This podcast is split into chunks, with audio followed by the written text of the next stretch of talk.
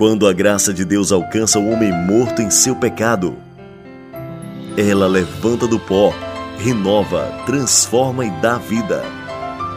O amor de Deus pode mudar a sua história.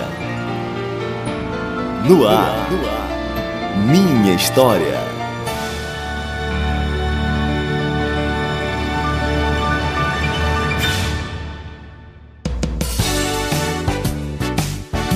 Muito bom dia, estamos mais uma vez juntos neste final de semana aqui na FM 102,7 com o nosso programa Minha História. Espero que você esteja muito bem.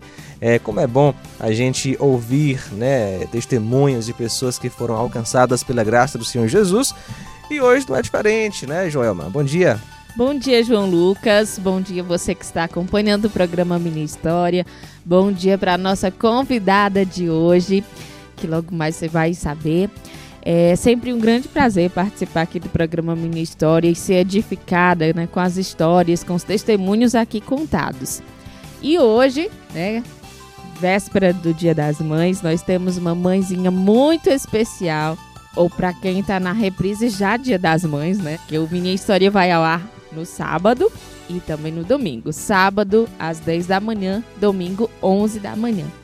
Então, eu estou falando da minha amiga, minha irmã, minha prima, inclusive, Patrícia Pontes. Bom dia, Patrícia, seja bem-vinda. Bom dia, João Lucas. Bom dia, Joelma. É uma imensa alegria estar fazendo parte desse programa, programa que eu acompanhei por muito tempo, quando residi ainda no Ceará e que muito abençoou a minha vida. E eu fico feliz, né, porque esse programa permanece e o testemunho de vida das pessoas, ele realmente tem um poder transformador. E eu louvo a Deus pela vida de vocês e por estar podendo participar finalmente. O pois prazer, é. a honra é toda nossa, Patrícia. Bom dia, prazer tê-la conosco aqui no programa Minha História. Estamos pelo Zoom, né? Então você está onde agora? Eu estou em Petrópolis, exatamente na região serrana do Rio de Janeiro, né? mil metros de altitude do nível do mar, uma cidade fria, mas muito acolhedora e muito linda também. Muito bem, então queremos conhecer a sua história, né? Como você é, entregou sua vida a Jesus, né? É, suas raízes familiares, inclusive já temos uma dica, né? Prima da Joelma, mas vamos conhecer os detalhes da história, não é verdade? Pois é, Patrícia. Sim, prima você... com muito orgulho. Ah, com certeza. Então fala pra gente, né, um pouco da sua família, quem são os seus pais, é, de onde, então, onde os meus pais, eles é, residem na rua Bartolomeu Araújo, né, já há mais de 20 anos. É a Maria de Fátima Pontes e o Antônio Veloso Dias, né? É, também tenho meu irmão Paulo Elias, né, Pontes, que reside também ainda em Nova Russas. A minha sobrinha Gabriela Pontes, que também reside em Nova Russas. Inclusive em janeiro eu estive aí em Nova Russas, janeiro desse ano, para estar tá visitando a minha família. Sei. Também tenho outros dois irmãos, a Veridiana Pontes, que reside na Itália, e o Disseu Pontes, que reside no Rio de Janeiro. Pronto, muito bem. E hoje você está congregando em qual igreja? Eu faço parte do Ministério Encontro de Vida. Aí no Rio de Janeiro, né? Isso, aqui mesmo em Petrópolis. Eu faço parte desse ministério há quase sete anos. Na verdade, eu sou membro fundadora desse ministério com muita honra. Muito bem, coisa, coisa boa. boa. Deus usou e vamos ver, né, como Deus tem usado a Patrícia ao longo da sua vida, mas quero trazer um versículo da palavra de Deus agora, que está em Apocalipse, capítulo 21, versículo 4. Ele enxugará dos seus olhos toda lágrima, não haverá mais morte, nem tristeza, nem choro, nem dor, pois a antiga ordem já passou. Esta é a promessa de Deus para todo aquele que crê em Jesus como Senhor e Salvador, assim como a Patrícia. Patrícia, vamos começar falando da sua infância. Conta pra gente aí como foi brincar com a Joelma lá ali na, na, infância. Fala pra gente sobre os seus primeiros, é, primeiros anos de vida, é, suponho eu, aqui no Ceará, né?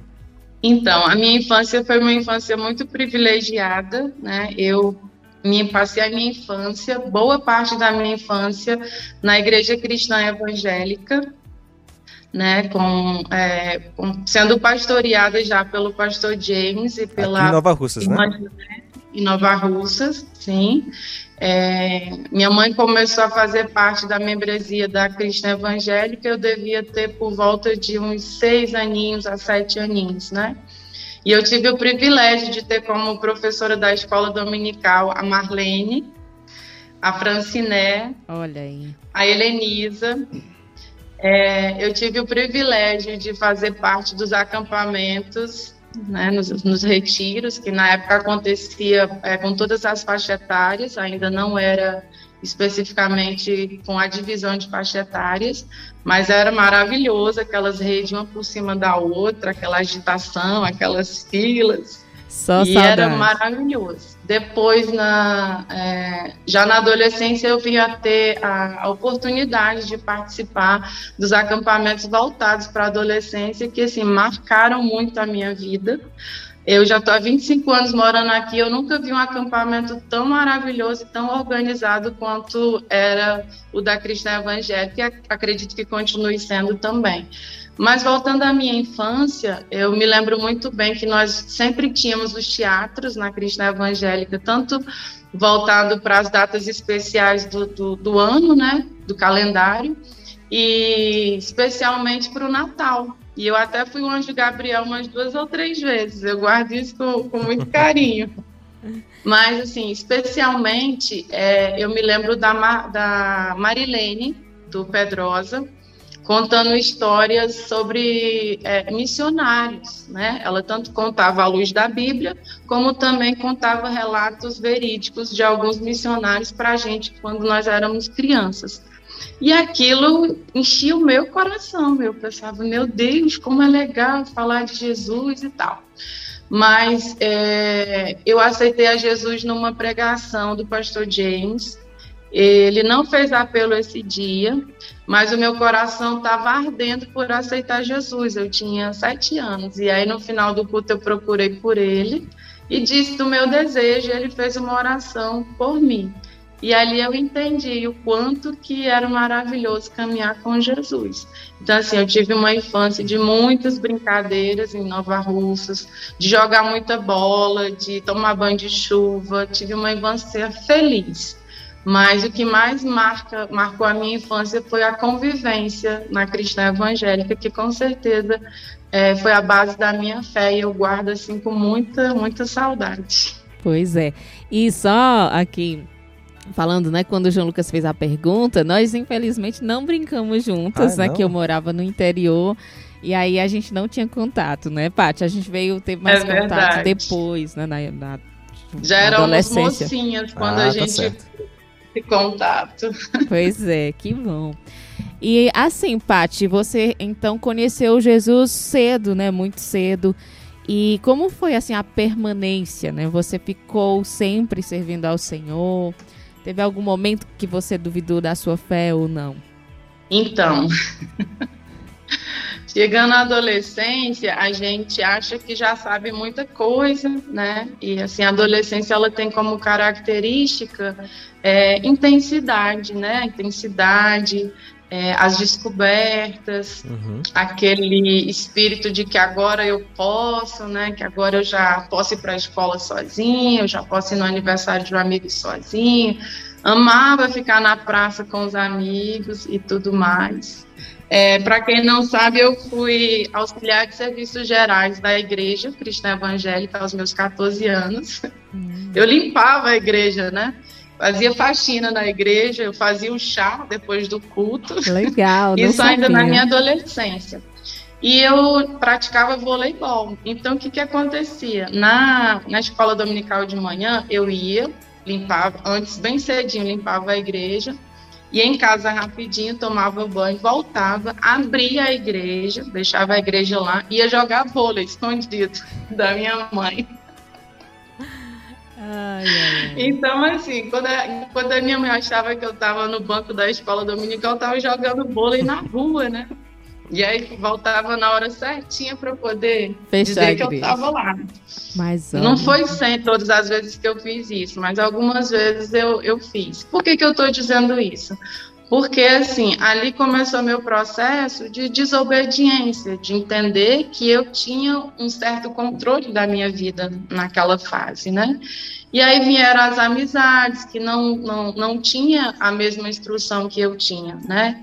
Eu não fui criada em um lar totalmente evangélico, o meu pai, ele não era evangélico, e então assim, isso também dificultava a minha mãe, mãe de quatro filhos, educando esses quatro filhos à luz da Bíblia, mas sozinha, né? Em, onde a linguagem dela era uma e a linguagem do meu pai era outra. Muitas vezes o que ele permitia, ela não permitia. E era assim conflituoso como é para qualquer família, né? Sim. E a gente na adolescência não entende isso, a gente quer levar vantagem. E nessa de levar vantagem, eu me achava esperta, depois eu fui estudar fora em Crateus, ganhei bolsa, porque era boa jogadora, era uma boa atleta de voleibol, mas também pudera, né? Treinava de manhã, de tarde, de noite. Eu lembro. E na época eu me lembro que os meninos ficavam assim: tu é crente, como é que tu quer jogar bola? E ainda tinha isso, tinha esse tabu. Bola não era coisa de menina, entendeu? Não era, nem na igreja e muitas vezes até mesmo para minha vizinhança. Essa menina é esquisita, só anda com a bola debaixo do braço. E aquilo, de certa forma, me entristecia, né? Uhum. De certa forma, aquilo foi gerando um pouco de distanciamento porque eu não tinha essa, essa, esse acolhimento naquele momento. Mas, enfim, aí a gente começa também a questão das paixões da adolescência, e eu não tinha interesse em ninguém da igreja, como acontece muitas vezes. E aí você começa a ter oportunidades fora né, do ambiente ou da ambiência da, da, da igreja, do ambiente cristão, e isso traz influência sobre a, a, a nossa vida. E eu muito, muito cheia de sonhos e tudo mais, aos 17 para os 18 anos, eu decido que quero sair de Nova Russas, porque parecia que Nova Russas era muito pequena para mim, sabe? Hoje eu não penso assim, hoje eu tenho uma visão totalmente diferente. Hoje eu entendo que a bênção do Senhor pode te alcançar onde você estiver, desde que você faça a sua parte, né? Que você faça a parte, esforça-te e tem bom ânimo e eu te ajudarei. Então, se a gente cumpre a parte que é pertinente a gente, o Senhor certamente garante a parte que pertence a Ele. Agora, quando né? você disse que achava que Nova Russas era pequena demais para você, você não via futuro profissional aqui na cidade? Era, era esse o sentido? Você queria sair para justamente crescer na vida? Sim, esse era um dos pontos, mas mais, mais forte do que isso era a questão por eu ser atleta. Uhum. Eu jogava vôlei em várias cidades né, no, do Ceará, eu participava de vários campeonatos. Inclusive, eu joguei pela seleção de Crateus, que era uma cidade, e é uma cidade maior. Eu participei de vários campeonatos e eu sempre me destacava e sempre recebia convites para morar em Fortaleza para tentar profissionalizar. E aí eu conversava com os meus pais e eles diziam: não, não vai para Fortaleza, não, vai morrer de fome lá. Então, eu não tive um apoio familiar e aquilo uhum. me frustrou, porque era muito forte aquilo em mim, né? E aí eu pensei: não, eu vou para o Rio e quando chegar no Rio eu vou procurar um clube. E foi o que eu fiz. Só que quando eu cheguei no Rio, eu fui para o Botafogo, fiz um teste e passei. Só que eu tinha duas opções ou eu treinava para tentar alguma coisa, ou eu trabalhava para ajudar os meus pais. E eu, de novo, não tinha aquele suporte familiar, eu precisava trabalhar. E o horário dos treinos não, não combinava.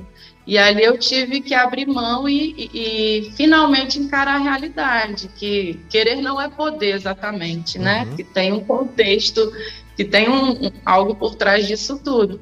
E aquilo foi frustrante para mim. Eu tinha 18 anos, estava em uma terra distante, né, do, do, do, núcleo familiar propriamente dito, do apoio, dos conselhos de mãe e de pai, e com um sonho de adolescência, a qual eu me dediquei por alguns anos para o Estado. Mas eu fui trabalhar. E nesse momento você estava já distante do Senhor? Não, não, eu não estava. Aí é que eu acho que, eu, que, que, começou realmente o meu distanciamento, porque assim, embora eu já tivesse tido alguns episódios de rebeldia, né, de, de, de pecado na adolescência, nas descobertas que a gente vive, eu não me sentia distante do Senhor. Eu permanecia na igreja, permanecia buscando as minhas experiências com Deus. E aos 18 anos, assim, eu mergulhei. Eu falei: não, se Deus não permitiu que eu vivesse esse sonho, é porque Ele tem outro caminho para mim, né? Porque eu aprendi a olhar para Deus como um Deus Pai, né? Um Deus que, mesmo quando permite que a gente perca alguma coisa, ele é um Deus que se importa em dar alguma recompensa para a gente, em suprir essa demanda não atendida, né? E eu mergulhei do Rio, nessa época eu ainda estava morando no Rio, os primeiros meses, aí eu como a minha irmã residia em Petrópolis, ela me convidou para vir morar aqui em Petrópolis. Eu concluí o ensino médio aqui em Petrópolis e comecei a trabalhar aqui e me, me, dedicava muito a uma igreja que me acolheu na época, isso já em 98, eu com 18 anos. E foi uma experiência incrível. Ali eu tive umas é, experiências que eu ainda não havia tido com Deus. Eu comecei a pregar numa igreja de 300 membros, eu comecei a, a fazer aconselhamento de pessoas com mais idade do que eu, fui tendo aquele envolvimento. E no final do ano de 99, a minha então pastora, que aqui é muito mais comum a gente ver mulheres né, como pastoras, aqui no sul, no sudeste, é, e eu tive uma outra frustração, porque eu amava aquela mulher né? Ela tinha me acolhido, né? Ela, ela representava a maternidade naquele momento para minha vida. Mas ela tinha um problema sério de, de coração, fazia acompanhamento, e aí o Senhor é, é, decide por levá-la, né? O plano de Deus é perfeito e agradável, mas eu só tinha 19 anos e eu não entendi aquilo. Eu fiquei de mal com Deus. Eu digo, puxa vida, eu larguei tudo e agora estou me dedicando totalmente. Não estava namorando, os meninos procuravam e eu né, dava toco em todo mundo, porque eu estava esperando em Deus. E aí, de repente, alguém que eu tinha aprendido a amar tanto, que estava me ensinando tanto, elevada. Então, eu não tive maturidade nem psíquica, né? E muito menos espiritual para lidar com aquela perda. Aí, ali sim, eu comecei a me distanciar do Senhor, porque eu fiquei muito triste com Ele. Tinha muitos questionamentos dentro de mim. E aí foram surgindo as oportunidades e tudo mais. Foi quando eu conheci o pai da minha filha, a Sofia, que hoje tem 20 anos, a Sofia. E, e a gente teve um relacionamento assim muito rápido, um relacionamento irresponsável, né? Muito mais da parte dele do que da minha. Não, tirando a minha parcela de culpa, mas por ele ter bem mais idade do que eu.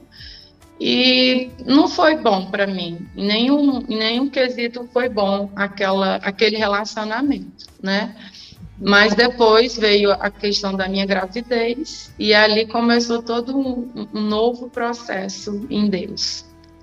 Né? E ali eu pude ver que sim, a minha filha era bênção, né? Então, na, na, no meu desespero de me ver aos 21 anos grávida de uma aventura, né? Porque não havia amor ali, e ele dizia: Não, vamos casar, eu amo você. Eu digo: Mas eu não amo você, eu não posso consertar um erro com outro. Eu não posso achar que eu tenho que estar é, bem diante da sociedade porque eu estou casada.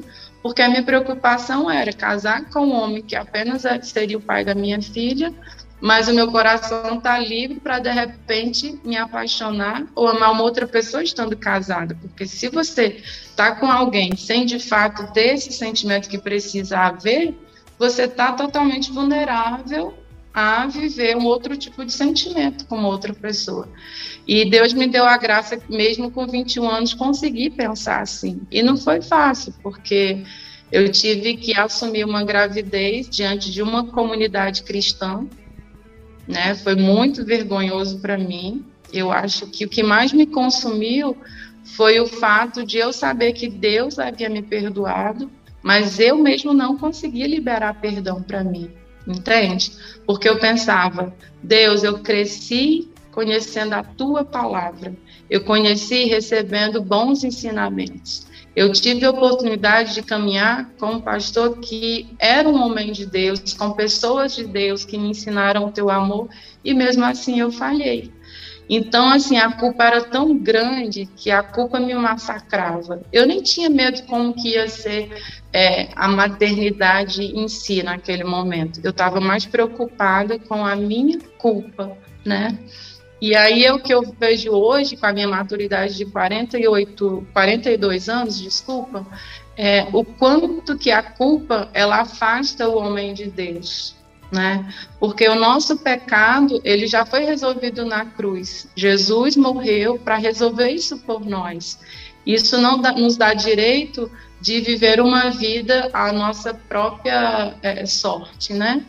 Não dá o direito da gente achar, ah, Jesus já me perdoou, então a hora que der, deu, me arrependo, acabou. Não é isso que eu estou querendo dizer.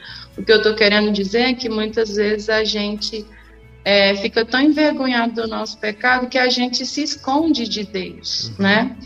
E a lição que nós temos na palavra de Deus é que nós não devemos nos esconder dele, mas nos esconder nele.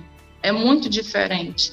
Quando eu entendo que eu posso me esconder nele, é com ele que eu vou falar, né, da minha dor, da minha culpa. É com ele que eu vou contar né? É na mão dele que eu vou segurar, entendendo que ele nunca solta a minha mão. Quando nós olhamos para o Éden, né? Quando é, Adão e Eva eles cometem o pecado e eles se escondem, entendendo que estão sem, sem suas vestimentas, o que Jesus faz, o que Deus faz no Éden, né? Que já é a anunciação do que Jesus faria por nós, é preparar roupas com pele de cordeiro para esconder essa nudez e esse pecado, né? E de uma outra forma dizer, vocês pecaram, mas eu permaneço aqui para cuidar de vocês e para escrever a história de vocês. Né? E isso é a anunciação do que Jesus faria depois, morrer na cruz como Cordeiro de Deus, que tira o pecado do mundo, para cobrir a nossa vergonha, para perdoar os nossos pecados e dizer: Eu estou aqui, Conte comigo. Então, mais uma vez, para você ouvinte, se há uma culpa sobre você, lance essa culpa aos pés do Senhor e se esconda nele para que ele possa segurar forte na sua mão. E é maravilhoso quando a gente passa por algo difícil e a gente tem uma pessoa que pode segurar forte na nossa mão e dizer: Eu me importo, eu estou com você, vamos, você vai conseguir recomeçar. E é exatamente isso que Jesus faz com a gente todos os dias. Porque assim como no Éden, todo dia, na viração né, do dia, o Senhor ia ao encontro de Adão e Eva. E é a mesma coisa que ele faz com a gente. Todos os dias ele vem ao nosso encontro. E aí a gente pensa, de que maneira eu tenho visto isso? Eu também espero que o Senhor venha ao meu encontro. Eu desfruto desse encontro para que eu possa recomeçar, porque a nossa vida ela é um constante recomeço. E eu pude aprender isso, e isso fez toda a diferença na minha vida. Mas assim, prima, até você aprender isso, é, como foi lidar com essa culpa? Ela te deixava longe da igreja? É, fazia você evitar algumas pessoas? Como era isso e como você rompeu, né? Como o Senhor tratou isso em você? Então, excelente pergunta, excelente pergunta, gostei bastante. Então, é, eu acho que nessa resposta eu preciso fazer duas colocações importantes. Primeiro, quando eu é, tive certeza da minha gravidez logo após o meu, meu exame, minha primeira ultrassom, eu dizia na época que o meu mundo havia caído, assim, né? Meu mundo caiu, parece até a música da Maísa, né? E assim, e aí o pai da Sofia na época disse assim para mim: "Olha, se é para você ficar assim, ainda está em tempo. Porque não seria o primeiro aborto que ele cooperaria, né? Depois eu vim entender. E aí eu lembro que eu fui tomada por uma força assim muito impetuosa do Espírito Santo, e eu disse para ele muito sério, eu falei: "Não, eu não vou fazer isso. Eu sei que o que eu estou vivendo não é uma vontade planejada de Deus para mim, é uma vontade permissiva de Deus. Eu plantei, eu vou colher e o Senhor vai ser comigo. Isso dentro do elevador, chorando. E aí você me pergunta, de onde que você tirou essa força, Patrícia? Se não existia amor, se não era algo planejado, se você só tinha 21 anos. E aí eu olho para você, né?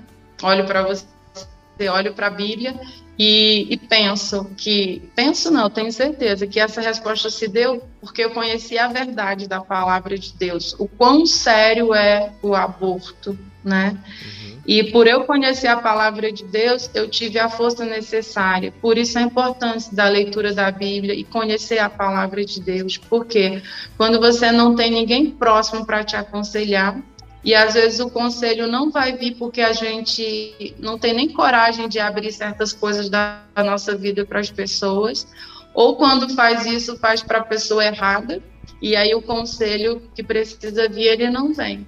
Então, quando a gente lembra daquele versículo, guardo no meu coração a tua palavra para não pecar contra ti, é isso. É quando ninguém vê, é quando ninguém pode, é quando ninguém tem acesso que a palavra de Deus se torna vida em nós e nos dá força para enfrentar uma situação como essa, porque não era fácil. Eu estava na flor da idade, estudando, tinha uma, uma vida toda pela frente. Sempre gostei de estudar, sempre procurei ter foco nas coisas. E uma gravidez, ela vem para interromper, não para interromper, mas ela vem para pausar muitas coisas, né? Então, você que está ouvindo, que passou por isso recentemente, ou que está passando, ou que conhece alguém que está passando por isso, não veja isso como uma interrupção, mas como uma pausa. Porque aquilo que é possível para você da parte de Deus, ainda que haja uma pausa, continuará sendo possível em nome de Jesus, sabe? Então, ali foi meu primeiro, meu primeiro grande desafio, foi dizer não para essa proposta. E aí depois eu fui, né, assim, me voltar para Deus e pedir muito perdão. Eu queria ler a Bíblia, eu tinha vontade de ler a Bíblia e eu tinha muita vergonha de Deus. Muita vergonha de Deus, eu não conhecia ler a Bíblia, mas os versículos saltavam na minha mente, né? Olha o poder da palavra do Senhor. E eu lembro que tinha um hino que eu cantava muito, e eu só cantava um pedacinho dele, cantava sempre o mesmo pedacinho, até às vezes chorar, chorar, chorar, adormecer. E eu tinha muita vergonha de todo mundo, eu não queria sair na rua, eu não queria falar para minha família, eu me escondi e tudo mais. Escondi tanto que eu só tive coragem de falar com a minha mãe quando a Sofia nasceu. Nossa! Porque eu pensava assim, meu Deus, minha mãe está longe, eu não vou para lá, ela não vai poder vir para cá, ela vai ficar lá preocupada. Então, para que ela não se preocupe, quer dizer, ela vai ter decepção mais preocupação. Então, deixa ela só com a decepção. Só de uma vez. Aí foi tudo bem, minha gravidez foi uma gravidez saudável. Eu fui acolhida por uma família da igreja que cuidaram amorosamente de mim, assim, muito, muito nos mínimos, mínimos detalhes. E hoje eu entendo que ali era manifestação em forma de, de gente da presença de Deus na minha vida, porque Deus faz isso, né? Ele envia pessoas para manifestar o amor e o cuidado dele. Porque, embora a gente saiba do amor de Deus incondicional, como seres humanos que somos, a gente tem dificuldade de palpar esse amor. A gente tem dificuldade, muitas vezes, de aceitar esse amor, principalmente quando a gente está numa fase de, de, de sentir tanta culpa, medo, né, arrependimento. E ali Deus levantou essa família para me acolher com muito amor e manifestar o amor dele em forma de gente na minha vida. Foi uma gravidez saudável, não me faltou nada. Eu pude ter a minha filha num, num hospital particular, Deus proveu todas as coisas. O pai da Sofia, embora a gente não, não tenha casado, ele nunca foi ausente no sentido de prover né, a parte financeira. Isso eu também entendo como Deus, porque ele poderia simplesmente estipular uma pensão alimentícia, como muitos fazem, né, que às vezes é um valor muito irrisório para a necessidade de uma criança, mas até nisso o Senhor foi, foi fiel na minha vida, nunca nos faltou nada, né? E ali a Sofia nasceu, e eu fui vivendo as minhas novas experiências com Deus, o Senhor já estava sarando meu coração. E o que eu posso dizer para vocês, que até assim um pouco incomum, é que eu nunca deixei de ir na casa de Deus. Nunca, nunca. Mesmo com barrigão, ela depois recém-nascida, eu ia praticamente em todos os cultos. Na verdade, eu ia mais do que o normal, porque aí eu estava de boa, né? Não estava estudando na época, eu tinha parado. Na época eu fazia enfermagem, eu precisaria ter tomado algumas injeções para proteção do bebê, mas como eu descobri a, a gravidez já com uns dois meses, não poderia mais tomar essas injeções, eu tive que pausar a enfermagem na minha vida então eu tinha muito tempo para as coisas de Deus. E, e eu, assim, é, é, Deus mesmo. Eu não tive vergonha o suficiente para me afastar. Eu tive, foi mais força para me aproximar, porque teve um dia que Deus falou muito forte no meu coração. É, não foi de forma audível, não é isso, foi uma, um outro tipo de experiência, mas que eu senti muito forte. É, no sentido assim, que Deus, Ele me ama quando eu obedeço mas o seu amor é exatamente igual quando eu também desobedeço. Que Deus não estava me amando menos porque eu tinha entristecido o coração dele, mas que ele ia proporcionar toda essa situação para que eu tivesse um novo tipo de relacionamento com ele. Sabe? Isso foi tudo, era tudo que eu precisava. Isso se chama Verdade. graça, né? A graça de Deus. Graça, favor imerecido de Deus. É o que, o que a gente vive e pode se permitir viver muito mais, né? Quando a gente entende a palavra do Senhor. Verdade. Prima, eu lembro que teve uma fase que você ficou sem a sua filha, né? Não sei se você quer sim, falar sobre sim, isso, mas é verdade. fique à vontade. E como foi, Foram né, passar pra, por isso. Foram muitas provações. Vamos, Além vamos adiantando, né? Porque o, o, tempo, o relógio passa rapidinho, Não, né? Fica, fica à vontade. É super bom você nortear, porque sim, sim. eu sou pontes, né? pontes, quando começa a falar, esquece de relógio, viu? Então, no ano de, de 2005, eu fui morar em Natal, né? Depois, Sofia já estava em, é, com três anos. E eu resolvi seguir a minha vida, né, na tentativa de voltar para o Nordeste, porque foi como eu disse no início. Eu achava que Nova Rússia era pequeno demais para os meus sonhos. Depois que as, as experiências que eu vivi, eu entendia que a bênção do Senhor poderia me alcançar onde eu estivesse né, desde que eu me permitisse ser direcionada por ele. Então, eu fiz uma tentativa, quando a Sofia já tinha três anos, de morar em Natal, próximo à minha irmã, e ficar lá mais próximo do Ceará, mais próximo da minha mãe. E aí fiquei quase um ano ali em Natal, Sofia ainda bem pequena e tudo mais. Mas nós não nos adaptamos, né? E assim, o Senhor tinha seus propósitos. E quando foi no final de 2005, eu decidi que voltaria a residir em Nova Russas. Cheguei em Nova Russas no mês do aniversário da cidade. Maravilhada, né? Fui participar do desfile, fui ajudar nas programações esportivas, trabalhei com o Mazinho, com a Gisleide, foi maravilhoso.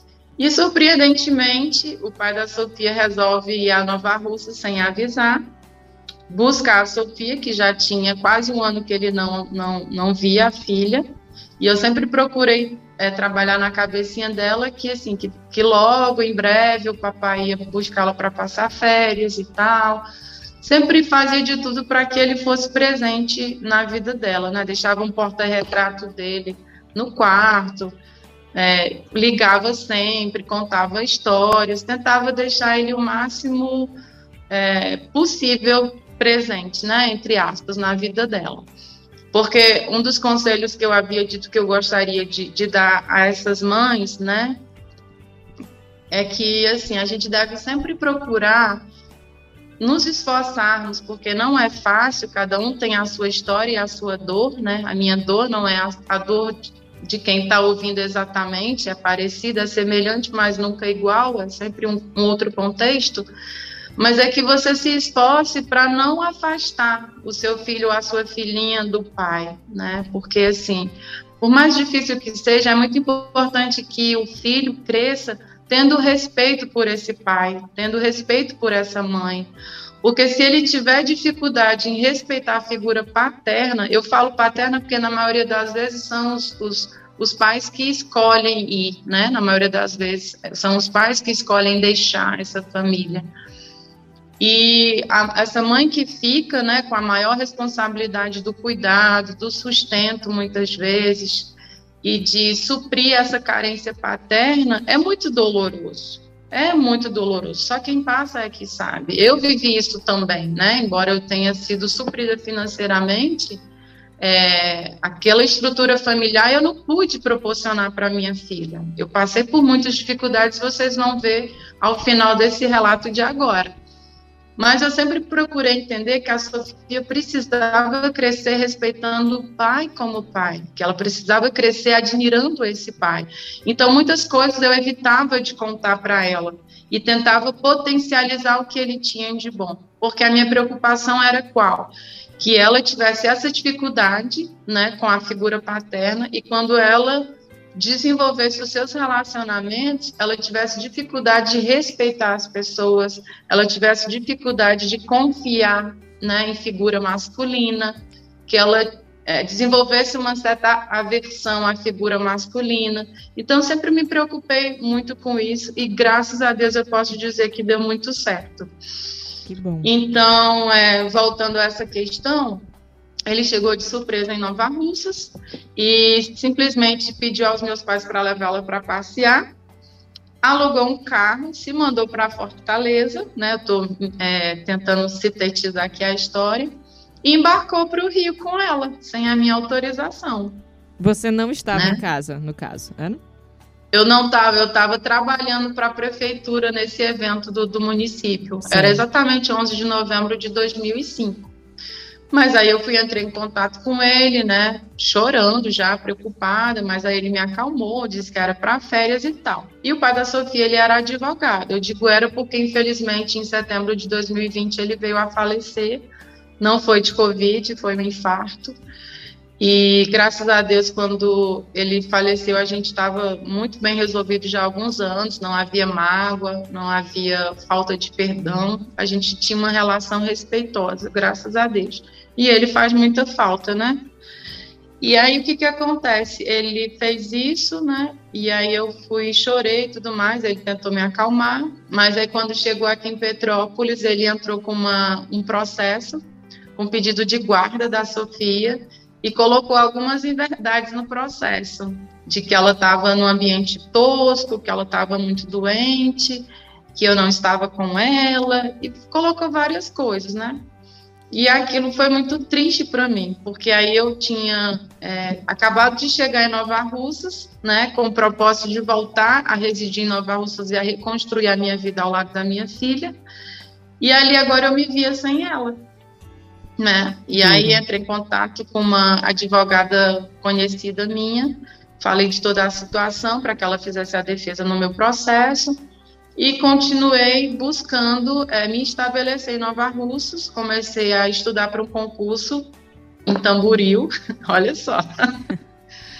e aí esse concurso ele aconteceu em 2006, eu passei, passei em primeiro lugar assumi o concurso, pude escolher onde trabalhar, na época no hospital de Tamboril. E um pouquinho antes disso, eu lembro que eu fiz um curso na, na rádio aí, um curso de locução. Sim. Por inspiração da Joelma Pontes. Porque a minha mãe amou ouvir a Joelma, sempre amou, e ela dizia: Você faz um curso também? Olha a Joelma. Menino. E aí eu acho que mais para agradar Nem ela. sabia disso. Eu fui fazer o curso. E em seguida, eu lembrei disso porque foi numa data muito próxima ao concurso. E ali eu me estabeleci, gostava muito do que fazer, mas eu estava longe da minha filha, né? E aí depois eu descubro que a advogada estava com um problemão na OAB e não estava podendo advogar e estava enganando a gente. É, pegando dinheiro do nosso. Pegando o dinheiro da família, mas sem atuar. Né? Ela não estava atuando no meu processo, e eu estava como rebel no processo. E aí, o que, que eu tenho que fazer? Largar tudo em Nova Russas, o meu trabalho em Tamboril, e voltar para Petrópolis com uma mão na frente e outra atrás, né? Sou igual o Chapolin, tá no ditado. E aí eu tive que voltar para Petrópolis. Foi muito difícil, porque eu deixei é, um concurso, né? Que tinha sido uma conquista. Deixei de novo minha casa própria, a minha família. Deixei um namorado maravilhoso na época. Sim. E assim, foi tudo muito difícil, né? Então, eu tive que chegar aqui e recomeçar novamente, né? Ir para o fórum, fazer atendimento psicológico, assistência social, tive que montar apartamento, procurar emprego. E, de novo, eu vi a fidelidade de Deus. Deus me deu um emprego bem pertinho do fórum. Olha aí. E ali, todo dia, quando eu passava em frente ao fórum, eu estendia as minhas mãos, eu dizia, Senhor, em nome de Jesus, Pai, abençoa esse processo. Deus visita a juíza, visita a defensora, e ia fazendo, né? Ali, expressando a minha fé.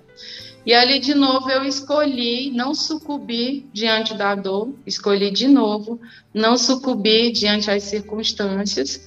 E, de novo, isso se deu por tudo aquilo que eu aprendi com a palavra de Deus e com tudo que eu recebi na minha criação na igreja cristã evangélica. Né? Fez toda a diferença. Naquele momento, ninguém podia fazer nada por mim, porque a gente dependia do que a, a justiça decidiria.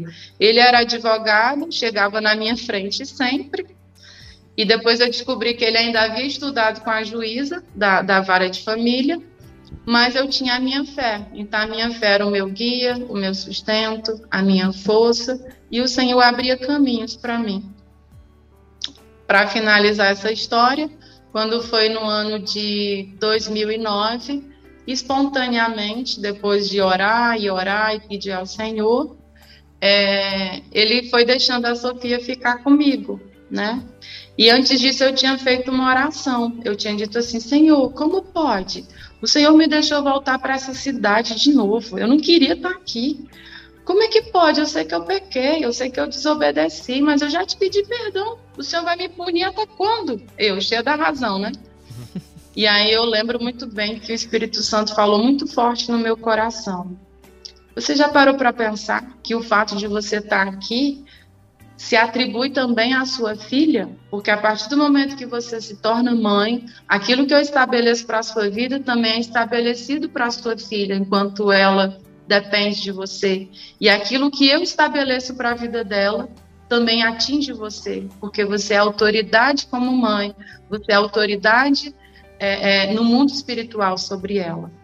E a partir daquele entendimento, a minha vida nunca mais foi a mesma porque ali eu recebi uma cura de Deus, entendendo que o, o fato de eu estar aqui não era por conta de um pecado e muito menos por conta de um homem, pai da minha filha, que detinha poder sobre mim, mas era a permissão de Deus para os propósitos que ele tinha para mim.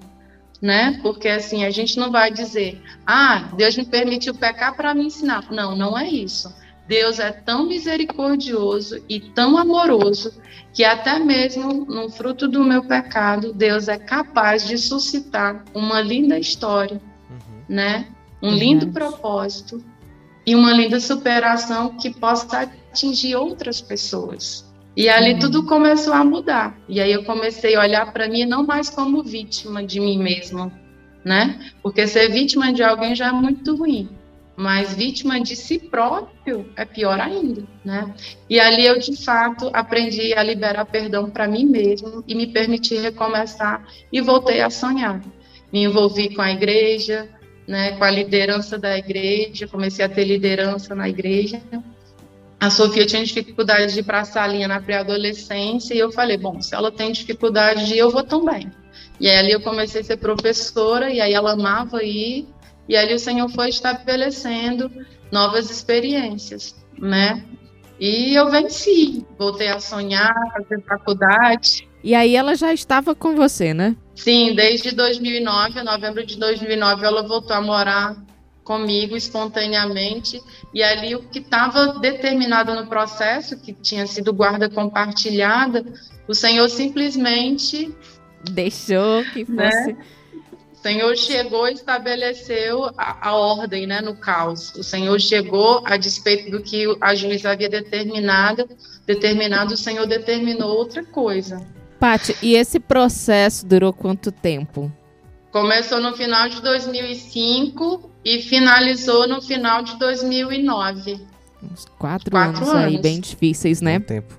Sim, e nesse, nesse inteirinho, o que, que eu fiz? Eu, eu mudei para. Ela ficava numa creche o dia inteiro, porque tanto ele trabalhava quanto eu trabalhava. E aí eu passava próximo à creche quando eu ia deixar ela, porque eu só ficava com ela em períodos de visitação, eu não ficava com ela todos os dias, né? Ele ficava muito mais tempo do que eu nesses quatro, quatro anos. E eu orava, eu dizia, Senhor, tem que ter um lugar aqui para mim. Senhor, tem que ter um lugar aqui para mim. Orando, passava e orava. E aí o Senhor me deu a graça de morar bem pertinho da creche. E aí com isso, ele trabalhava muito, tinha a questão do trânsito, ele acabou me pedindo, Patrícia, pega a Sofia hoje. Na segunda, aí na terça a mesma coisa, na quarta. E aí a coisa foi acontecendo e ele viu que era muito melhor ela ficar comigo. que bom. É, Deus ele trabalha nos corações, né? Ele trabalhou no coração dele, respondendo a sua oração, né? Sim, e eu sempre buscava ela na, na no, no, domingo, ou sábado de manhã, ou domingo de manhã, né? Que eram as minhas folgas do trabalho. E tinha que devolver na segunda na escola. E todo domingo eu levava ela para a igreja, e ela amava ir para a igreja. Então, mesmo a gente tendo toda essa problemática, ela cresceu na casa do Senhor, sempre. sempre. E hoje ela serve ao Senhor? Serve ao Senhor, serve, é envolvida com o trabalho da, da, da Casa de Deus. Esse ano ela ingressou na faculdade de, de enfermagem, né? Tá bem dedicada, tá namorando o baterista da igreja. Olha aí, rapaz. Pati. Que é uma bênção, a família também é lá da igreja, foi um presente de Deus pra gente. Então, assim, é, com a ausência do pai, a gente estava orando muito especificamente, né? Que o Senhor trouxesse esse acolhimento para ela, alguém muito especial da parte de Deus, não para substituir a falta do pai, né? Mas para trazer um afago, né? Para trazer um, um aconchego para ela. E, e engraçado que eles tinham estudado juntos na adolescência. E há dois anos atrás a família mudou de igreja, foi para nossa igreja, eles se reencontraram e estão namorando, aí já vai fazer um ano. É, Patrícia, diante de tudo que você falou, né? Na sua opinião, qual a importância da maternidade né, para o reino de Deus? A maternidade, ela é a continuidade do propósito de Deus, de forma permanente, né? A maternidade, ela não é estabelecida só enquanto o filho mora com você, né? Ela vai muito além vai muito além no sentido do que assim nós como mães né somos referência para os nossos filhos e o bom exemplo que não é fácil a gente dar né porque dentro da nossa casa nós somos realmente quem nós somos né dentro da nossa casa do nosso convívio familiar nós não temos máscaras é então é difícil ser referência nesse lugar, né? Esse lugar onde eu me permito ser quem realmente eu sou. Então é importante a gente saber que cada movimento nosso é percebido pelos filhos, cada palavra, cada atitude. Então é, eu, eu, sempre assim tive a preocupação e procuro ter ainda de não falar alguma coisa para a Sofia e falar diferente, porque isso vai é, é manchar minha autoridade de mãe né? E assim, as crianças elas estão cada vez mais espertas, né? Quando você acha que elas não estão ouvindo, acha que ela está dormindo, ela está ali prestando atenção. Quando você acha que ela ainda não tem idade para entender, ela já está, ó, lá na frente, Verdade. né? Então, assim, eu acho que é muito mais sério do que a gente prover, né? O alimento, a vestimenta, a educação, é a gente entender que há uma importância muito grande nesse lugar de referência, porque é o nosso exemplo que vai ser levado para a vida deles. Nós somos o primeiro exemplo, a primeira referência que vai ser percebida pelos nossos filhos. Então, se a gente conseguir bem nisso, isso não vai só ajudar a gente a ser uma boa mãe, mas também a se tornar uma pessoa melhor. Porque, embora eu tenha tido todos esses desafios para me tornar mãe, é, a maternidade me fez uma pessoa muito melhor, muito mais forte, muito mais perceptiva a estar aberta às transformações que Deus quer estabelecer na nossa vida, né? Para que a gente seja a nossa melhor versão, para que a gente seja quem Ele nos fez para ser. Pati, eu tenho duas perguntas. A primeira é como você se relacionou com a sua filha no sentido de falar o que aconteceu com você uhum. ou você uhum. escondeu, né? Como você lidou com isso? E também uma palavra, né, para a mãe que hoje passa por uma situação semelhante à que você viveu. Eu estava conversando com o João Lucas que às vezes quando a gente fala de mãe, nós pensamos naquela aquela família é, bem estruturadazinha, né? Pai, mãe, filho, né? Menino, uhum. menina e tal. Mas uhum. assim, é, nós sabemos que tem uma realidade de mães que não tem a estrutura familiar completa, uhum. né? A uhum. maneira como Sim. Deus estabeleceu. É cada vez mais comum. Isso. E como, o que, que você tem, né? A palavra para falar para essa mãe?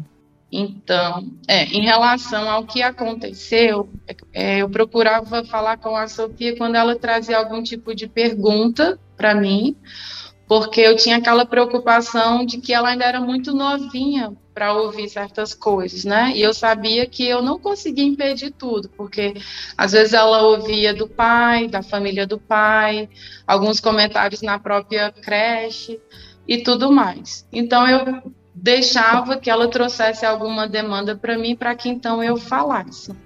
Quando acontecia algum fato extremo, porque acontecia, né, ou uma discussão, ou alguma coisa muito inconveniente, eu tentava explicar na linguagem dela, uhum. né? Vou dizer para vocês que eu fazia isso de forma perfeita, porque não é, né? Eu aprendi com pessoas mais velhas que eu na época, que eu não precisava ter a ilusão de que eu seria uma mãe perfeita, que eu não tinha obrigação de fazer com que tudo desse certo, porque quando a gente é mãe e a gente se coloca nesse lugar de achar que a gente vai dar conta de tudo, que a gente é supermãe, que a gente não precisa demonstrar as nossas fraquezas, a gente está criando o filho num ambiente de ilusão porque esse ambiente não existe, não existe essa família perfeita.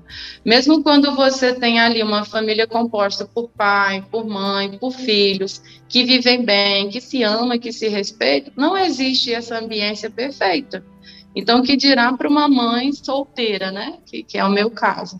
Então, eu pude receber também esses conselhos que fizeram grande diferença na minha vida e um outro conselho que eu gostaria de compartilhar, que eu nunca vou esquecer, é faça o melhor que você puder, com o menor que você tiver. Porque às vezes a gente olha para as circunstâncias e acha que o que a gente tem na mão é tão pouco, que a oportunidade que a gente tem é tão pouco. Poxa, eu gostaria de fazer mais pelos meus filhos, mas o que eu tenho é tão pouco diante do que eu gostaria de fazer. Mas aí você está colocando sobre você uma culpa muito maior ou um peso muito maior e dificultando né, a, a tua, o teu desenvolvimento, porque maternidade é um aprendizado. Ninguém nasce sabendo ser mãe e o fato do seu filho nascer também não te habilita. Uhum. O que uhum. vai te habilitar são as experiências, são os erros, são os acertos. Se errar, tenta fazer de novo, melhor, né? Se acertar, vibra com seu acerto, ainda que ele pareça ser pequeno, não é? Então eu, eu fui conduzindo dessa forma, né? E claro que assim a Sofia desenvolveu alguns traumas por conta do que ela viveu. Ela inclusive atualmente faz terapia, começou a fazer a partir de 2020. Mas hoje eu acho que ela está pronta para a gente falar mais abertamente sobre isso. Até hoje eu respeito ela trazer as perguntas para mim. Né? Eu estou esperando ela estar tá pronta para a gente ter uma conversa mais aberta. E é isso, assim, o Senhor tem me ajudado e, ela está na igreja ouvindo sobre o Senhor também tem contribuído muito com, com isso, porque são marcas que ficam. Uhum. E é isso que a gente, como mãe, tem que entender, que aquilo que as crianças vivenciam né, na sua infância de forma traumática, por um não bom entendimento dos pais, vai deixar marcas nelas sim, tá? Não adianta a gente, ah, não, eu fui a melhor mãe que eu pude. Né? Teve um dia que eu recebi um presente no dia dos pais. Não, eu tô te dando presente porque você é mãe e pai ao mesmo tempo. E aí eu disse, não, eu não posso aceitar. Porque por melhor que eu seja como mãe, eu jamais vou substituir a figura paterna na vida da minha filha. Não adianta a gente ter essa ilusão, porque o lugar do pai foi feito para ser ocupado pelo pai. O que a gente pode fazer é tentar suprir, minimizando isso. Mas não podemos ter a ilusão de que isso vai ser perfeitamente suprido. Não existe, porque Deus não fez para ser assim. Por isso, tudo que a gente puder fazer para que o pai e o filho tenham um bom convívio, a gente faz. Claro que nem sempre vai depender da mãe, né? Infelizmente, isso é uma escolha do pai mas sempre procurar esse lugar de não, com, não colocar o filho contra o pai, porque a Bíblia diz o quê? Honra o teu pai e a tua mãe, né? Ela não diz para você admirar, porque infelizmente tem tantas histórias de vidas que não são nada admiráveis. Um pai que abandona uma mãe, um pai que espanca uma mãe, né, de seus filhos, como que ele vai ser admirado? Mas ele como tem que ele que vai honrar, ser né? respeitado? Né? né? É difícil a gente entender isso, né? Se não for a graça para nos ensinar, se não for a palavra de Deus para nos ensinar. Mas a verdade é que o respeito precisa haver, sim, a honra precisa haver, e é Deus que vai dar essa condição. Só nele é possível, né? E a partir dessa postura dessa mãe, ela vai com certeza colher bons frutos, como eu tenho colhido, para a glória de Deus. Patrícia, muito obrigado por participar do programa Minha História. Que Deus possa lhe abençoar. A gente agradece muito essa oportunidade de ouvir o seu testemunho. Mas temos uma última pergunta: Quem é Jesus na sua vida?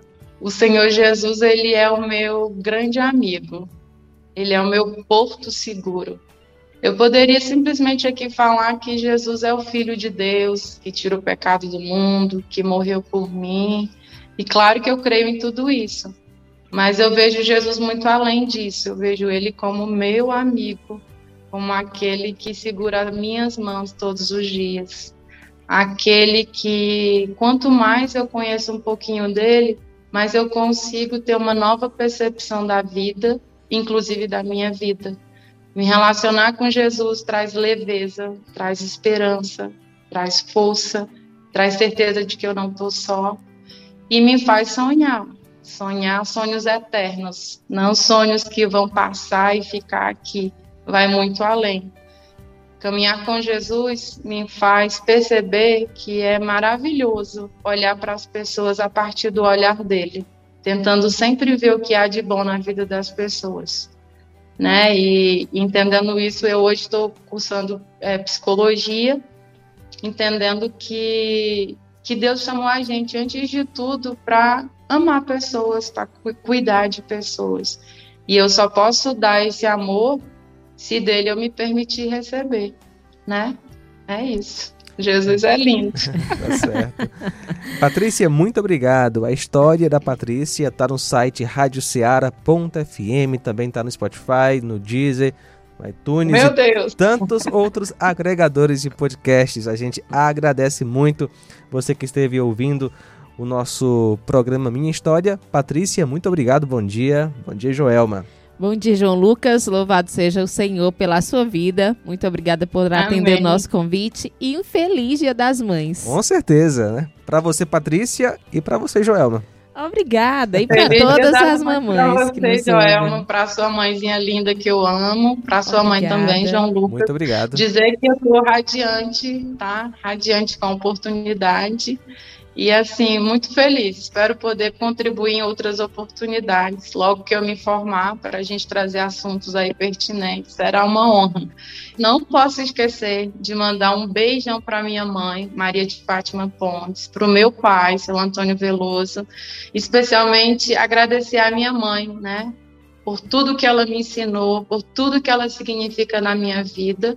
Ela é a minha grande referência, a minha grande força, e eu devo muito a ela, porque foi ela que insistentemente me levou para a igreja e me ensinou sobre Jesus, me colocando sentadinha para ouvir né, testemunhos, ouvir a rádio, os louvores. E ela não desistiu de me ensinar o caminho da fé. Eu sou muito grata. Feliz Dia das Mães. Eu te amo, mãe.